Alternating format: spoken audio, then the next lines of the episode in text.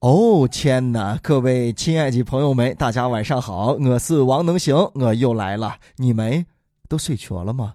那想最近呢，你有没有被各种炫富摔刷屏了呢？就在前几天呢，西安有一个姑娘也为了拍炫富摔，然后让旁边的一个环卫工杜师傅帮忙说了一句：“哎，姑娘，这东西你还要不要？”结果呢，这路人就频频来找杜师傅合影。无奈之下呢，这杜师傅向公司提出了辞职。同样的事儿呢，还发生在浙江台州，一位女网红为了拍这个炫富摔，违反交通罚款了一百六十块钱。据了解呢，这还有很多女孩为了拍这个炫富摔，罚款的罚款，警告的警告。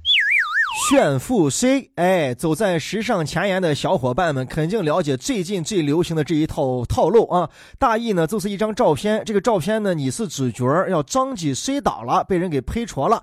不管是刚开车门还是上台阶啊，铺子没踏上去，反正栽倒了。你包里边、衣服兜里边那随身携带的限量版的口红、限量版的腮红啊、限量版的手机，还有不限量的人民币，还有四五把车钥匙啊，你的手扶的、三轮的。四轮的啊，全部都摔出来，让人一看说哇，你好富啊，是吧？而且这个照片呢，就显得还还不是有意的炫富，哎，是我栽倒了呀，我很无意的炫富，达到一种炫富的效果。哎呀，真是浑然天成啊！后来我一想啊，其实当年朋友圈你们把吃着辣条的手故意放在奔驰的方向盘上的时候，我都已经知道你是无意炫富了。我知道你不用再摔来摔去的，磕膝盖都摔青了。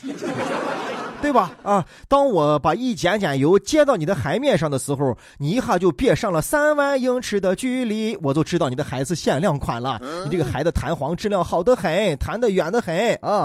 当这个一个男孩子想要跟一个女孩子接吻的时候，女孩子拒绝说嗯不要不要，就已经知道了你的口红是限量款的啊，千万不能给弄花了，宁可吃了也不能花了。会呼吸的人民币啊！呃！但没想到这个炫富虽这么快就衰到咱们的大西安了。这个清洁大爷呢，真是一个实在人。那后来呢，看这个消息说，大爷呢也是被临时叫来当一个演员，临时说这么一句话，才会有这个小段子的笑点。但现在大爷呢被弄得辞职了啊！官方说呢，大爷是。主动辞职的，因为配了这个短片之后啊，火了啊！所有人到这个地方来，就是寻这个大爷的啊！大爷，你给我说两句，大爷，咱们拍个照，咱们拍个视频。大爷说，我实在是不想红哈去了啊，我年龄也大了，是这，叫我歇一歇。嗯，不论是哪一种原因啊，是真是假，大爷现在这个工作是没有得了。呃，一切的原因呢，就是因为配了这个炫富照啊，你的炫富是炫出去了，大爷的工资炫没了。其实啊，当时你们真不应该去连累这个老师的大爷，你们应该在那多候一死，哎，物色一个正在拾瓶瓶的婶婶。这婶婶啊，你不用教，那台词说的都是一二一啊。你想想，经常坐在这个公园的旁边，旁边放了一瓶水啊，婶子就过来了，小伙子，你们瓶子还要不要了？哎，婶婶，我这还没喝了。那你三两口有喝吗？年轻娃嘛，这不一喝不瓶瓶给婶婶。对吧？都遇到过这样的情况吧？啊，哎，婶婶要见了女子娃了，嗯，女子哟，你们口红还要不要了？啊，不要，婶婶就拿走了。哎，婶子，我这我口红还没化了哦，刚买还得新，在这拍照了。拍啥？你三两还不一化就对了嘛？短短一切的照脸还一抹红红，你还拍照还好看啊？不是婶婶说我娃长就是灵性啊！你赶紧把我化完，婶婶还要拿个口红壳子，我我我东西亮亮的，我看还值钱。哎，开个玩笑，活跃一下气氛啊！刚才聪聪还说了，有人为了拍照把车停在斑马线上，或者逆向停在道路上，交警搜搜看出了就罚款，罚的也不多，一杯六的，一杯八的。按我说应该罚多一点嘛，人家是来拍炫富照的，你罚和这毛糟钱一点点，人家根本就不嫌多呀。而且对于年轻的人来说，这可能会成为一个新的段子。呃，总的来说呀，还是这个行为上啊，思想上出了一点点的问题，干嘛要炫富呢？真正有财富的人是从来财不外露，是不炫的，只有咱们这些穷。人呢，他才会炫呢。你你就回头看一下，刚才跟你拍照那车，那是你的吗？我估计呢，有人还要说了啊，能行，你也给咱说一说嘛，看把你能说出个啥？你到底有多富嘛？哎，我问你吧，你还这样能说出来？哎呀，开玩笑，我要是要一个炫富睡的话，我不蹬一半，啪一睡，哎呦，睡出了中午的那一碗活络，哎，我就很富啊，活络还不富吗？活络那金黄金黄那么大一碗，它不富吗？开个玩笑啊！如果真是我睡的话，估计我一睡倒，什么你们都看不出。对，因为我的精神非常的富有，我的精神和我的肉体是合为一体的，你们谁也拿不走。我的精神非常的富足，这才是真正的炫富啊！我天哪，正能量啊！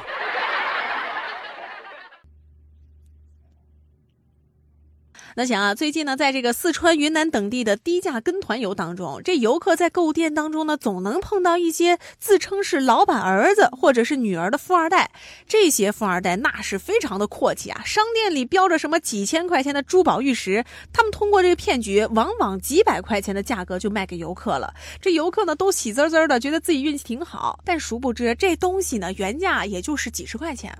这个道理到现在还有很多人是不明白呀！啊，你相信我，只要你是抱团去旅游，你所在的这个团啊，一定是运气最好的那个团。哎，啥都能让你碰上，啥都让你能搂个底儿。其他的团呢，根本就没有这样的机会啊！所以你要想运气变好的话呢，就不要微笑了啊！你去报一个团旅游吧。今天这个事情说的是有云南有四川，其他地方呢我不敢说。云南呢能行去过，抱团去的，哇，好家家！一上到那个车上之后，那个导游就逮逮逮逮逮逮，一路说了有有有七八个小时不带停的。他讲他婆子和带和那个貔貅啊，貔貅知道吧？一种神兽，对吧？只吃不出啊，就所以他能聚财。他说呢，当地人呐都带这个貔貅啊，他带了之后啊，运气多么的好啊！这个打麻将娱乐也能够赢得多，什么都会变得好，变变变好。等他讲完之后呢，对吧？而且讲时候还不允许你睡觉。讲完之后，刚刚好这个车就停在了一个玉石店的门口。这下撒丫子进去吧，去买玉去吧。啊，看到哪个玉，导游就会到你身边来说：“哎呦，这刚好是什么认识？哎呦，这怎么地怎么地？哎呦呦呦呦呦，原价几千上万的玉，只用三百块你就把它拿下了，心里高兴高兴，因为导游对你好，对吧？其实这个玉的进价我怕都是十二。那实话实说啊，这些玉呢，一块钱我都不感兴趣啊。当当然我说这个话心里也是发抖的，因为我现在没有身在其中。我这样说我是不相信。但是呢，当你被这个导游洗了一番脑之后，跟着大环境到了陌生的环境，然后看了那么玉之后，你也许就不会这样想了，是吧？我现在不能说我绝对不会上当，我跟了团之后，说不定还要上当了，因为我就对那三百块钱买玉的人就是我呀，那貔貅啊。对玉这个事儿啊，这个大爷大妈都非常的感兴趣，特别是大妈，哎，这也是导游经常经常重点照顾的对象，是不是？山火也好，冷嘲热讽也好，没有钱你出来旅游干啥，对吧？你看你子女穿的啥，你看你穿的啥，出来就让自己开心。你挣那些钱，你娘那儿不花，到时候是不是字啊？说的很难听啊，要不然就是诱导你去买，哎，是因为有有有购买的话呢，导游的提成应该是非常的高的啊。每个人都有兴趣的点，哎，人家导游呢，每年接待那么多的游客啊，什么样的人都见过。我什么样的心理都揣摩过，所以啊，行行都有他销售的一个窍在里边，总有一款适合你。那要这样说的话，这旅游的风险，抱团旅游是不是太大了啊？一个不小心，几千块、几万块，它都没有了。我旅游呢，我是放松心情去了啊，我是看异域风情，我是看景去了啊，我跑到那儿我去卖玉去了啊。当时呢，花的是心甘情愿，对吧？一点都不后悔。一回来之后，哎呀，就后悔的很。我我当时咋想的？咋能花这么多钱去卖这个东西？哎，你一想是吧？哎，对呀，那个人也是我呀，他没别人啊啊。要不然这样吧，我就待在家里边，我哪儿都不去。你看这样行不行啊？然后呢，就时常默念一句话：啊，看景不如听景，看景不如听景，看景不如听景啊！打开电视机，然后打开广播，我听一听这个地方有多么美好，多么美好。然后买一幅画报啊，画报我翻一翻，我看一看啊，我去过这个地方了。再一个，本来你不就是也为了拍照发朋友圈吗？是吧？啊，就把那个画册放到你的撒后头，然后来一张自拍，是吧？富士山我也是去过的。呃，旅游陷阱呢，真的是挺多的啊，防不胜防。山寨的景区也经常会遇到陷阱啊。比如说前一段报道，咱们西安也有啊，那秦陵地宫哈，世界八大奇迹馆，鸿门宴的遗址，当也就是用蜡像啊，随便做了几个秦始皇的这个官尊啊，秦始皇陵兵马俑的人啊，都是双眼皮儿，都是红嘴唇儿啊，这大家都成网红了，都要去看一看。实际上那些东西也就没有任何的价值，它不是真东西，它就是假的，假的。那我们百度一下，不就也能看着吗？吗？前一段十一时候，咱们还说了啊，山西那个老陈凑啊，到那儿去一遇附庸的去买凑去，那凑那上面都飘那死银子啊，然后就往那凑就买，好不好你也不知道啊，这个回去你会不会喝你也不知道，就是觉得山西老陈醋好，我来了我不买我怎么办？啊？就咱那个常说那个心理嘛，来都来了嘛，下一次来还不知道啥时候了嘛，有银子的凑咱也买嘛，毕竟你这银子不是咱本地银子嘛，你后来是个外地银子，咱买回去咱也看一看嘛。以前咱们还老说呢啊，好像每个啊，就全国每个这个著名的旅游的景区呢，都有一个什么步行街，哎，或者有一个什么样的古镇啊，里边卖的东西啊都是一样啊，什么纱巾啦、小刀啦、板 K 画啦，啊，卖什么牛肉啦啊，吃的还有什么烤鱿鱼啊、烤翅，好像全国各地通用的特产就是这个烤鱿鱼跟烤翅，到哪儿你都能发现特色烤鱿鱼、特色烤翅，然后你一进那个景区就能看出啊，这个正宗啊特产。老子字号啊，几个字就被拐跑了。你现在看来，那不是伪正宗、伪特产吗？离老字号还差一百年的那种老字号是吧？你就你就去吃它，有什么意思？人家就说了，这些什么小刀啊、沙巾啊，全国各地都在义乌小商城来发货，然后摆在哪个地方就成哪个地方的啊特产了啊，就风铃嘛啊，一光回来卖个风铃，你淘宝上一搜，风铃比特还便宜啊，当当响。要是大家以后呢抱团旅游出去的话呢啊，最好能够保持一个非常明的心智啊，一个心智。不要去被怂恿啊，或者被洗脑啊，去买、去吃、去带好多那种东西。当然，你要想尝当地特产没有问题，对吧？你想买一个纪念品也没有问题，没有人说啥。但是呢，你跟团旅游去，导游带你那个地方，这个玉啊这种高价值的东西，它很有可能就是有骗局在里边。我还是要说，就是云南这地方我去过啊，我去我我呦我真是，我现在买完那块玉之后，我回来我就后悔，我就在想，我还跟我跟我跟我家人说，我说我我当时是怎么想的，我非得就要。死要活买那块玉，然后呢不让我买，我还发脾气。哎呀，我的小嘴撅的都可以挂油壶了。好好整整吧啊！相关部门好好的整一整吧，让大家有一个好的旅游环境。那大家呢出去旅游，我觉得要不要做到一个就是上车睡觉啊，下车拍照，然后朋友圈发了一咕墩子，没什么意义。感受感受过程嘛啊！好好的用自己的眼睛耳朵去感受你这一段旅行的过程，不要去那儿去拍照干啥，最后啥色你都留不下。那照片发完之后，点完赞之后，你自己都不会再翻看了，然后怎么旅游的啊，也全都忘记了。还有啊，你要发照片的话呢，不要在你在旅游的过程当中去发朋友圈，干嘛？等你回到屋里边之后，再把那照片发到朋友圈里边去啊。反正你也是想让别人知道你去旅游过嘛啊。但是如果你在现场发的话呢，就会有人让你带东西，你旅游都游不好。如果你回来再发的话，就他们就没有办法了啊。你只用想给你带的人带东西，然后就可以了啊，是不是啊？你看旅游有风险，是不是？出游需谨慎呀。那讲啊，最近呢，株洲县玉红小学三年级某班二十七岁的女教师呢，因为女学生迟到，让她这个罚站几分钟。结果呢，这学生的父亲呢是当地派出所的一副所长，知道之后呢，就派警车直接开到学校，把人家女老师带走不说，还关到了审讯室，审讯了七个小时。那目前呢，涉事的副所长已经被停职了，并且呢，正在接受调查。这又是得一个我爸是李刚的典范啊！不知道这个学生平常在屋里边叫他爸是不是叫爸爸啊？你应该叫你爸刚哥啊！逢人就说我爸是刚哥，这样才符合你爸的气质，听起来够恶嘛啊！你看你爸做这个事多恶的。这个学生呢迟到，但是呢跟他爸爸说呀，老师扇他耳光了。但是所有的学生啊都没有看出老师动手，只是让他罚站。这哈不得了了啊！吃紧速度那个快呀，派了两个干警。就把这老师从学校激溜到了派出所，一关就是七个钟头。呃，虽然呢随后象征性的道了道歉，你想想这样的操作手法，哇，就是这个游戏里边的人民币玩家也不敢这样耍呀。身居要职，派出所的副所长滥用权力啊！真不知道这样的思想觉悟是怎么样当上一个副所长的啊？难道让你自称的就是你的吃手稳和狠吗？啊，没有准，肯定没有准，你这样的做法都已经跑偏了。怎么给我的感觉好像他手里边有这个副所长的权利，但现在这个社会啊，这一片和谐稳静，他好久没有发挥了，好不容易逮出一个机会，手袅袅的啊，谁还敢打我女子？来，出动走，管他是不是老师，管他程序合不合法，反正啊，先把他的权利用了再说。你说这样的人当了一个副所长，你说是不是很害怕？对于老师来说，是不是在用他的权利在威胁着老师？据说啊，这个老师从派出所啊出来之后，眼泪就流着都没停过啊，兢兢业业教书育人，为什么会被这样的对待啊？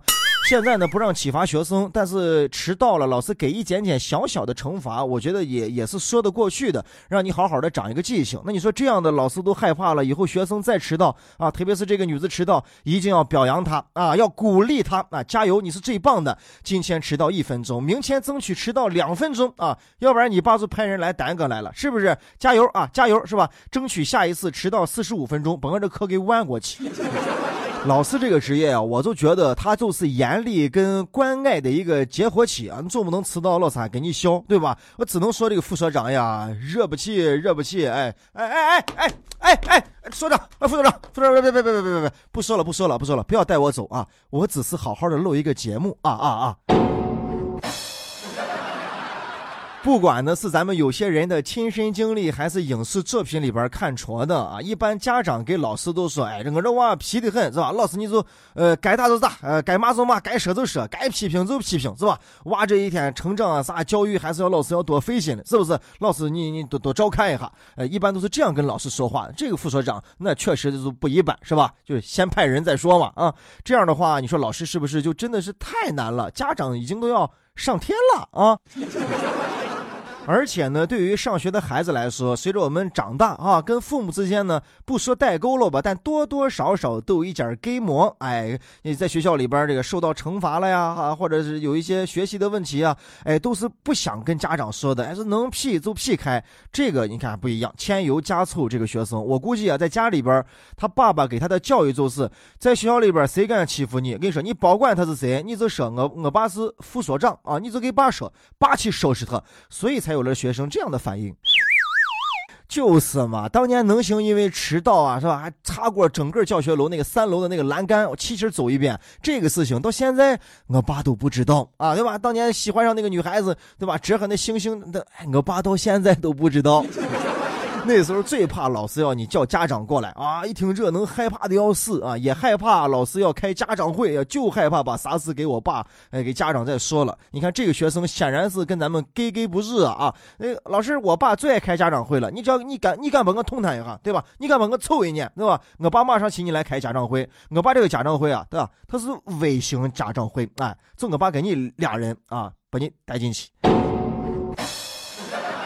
现在的娃娃都非常的金贵啊，爷爷疼，奶奶爱，爸爸妈妈是掌上明珠啊，特别的爱，所以呢，不想让娃受到一点点的伤害。但是孩子长大成人之后，那必定要成为一个有能力的、能够独立在社会上生存的一个人 啊。不管你算是上小学、初中还是高中，觉得哎呀，我还是个娃，还是个学生。其实从这个时候开始啊，他已经要学会一些在社会上生存的本领、技巧，是吧？一些方法。而且大家要知道，在学校里边受。教育的那个感觉，跟在家长面前，家长教育他那个教育，永远都是不一样的。要不然，为什么要到学校去跟大家融在一起呢？啊，照这样的话，副所长，你把你娃留到跟前来，每天你去教育他，这不就得了吗？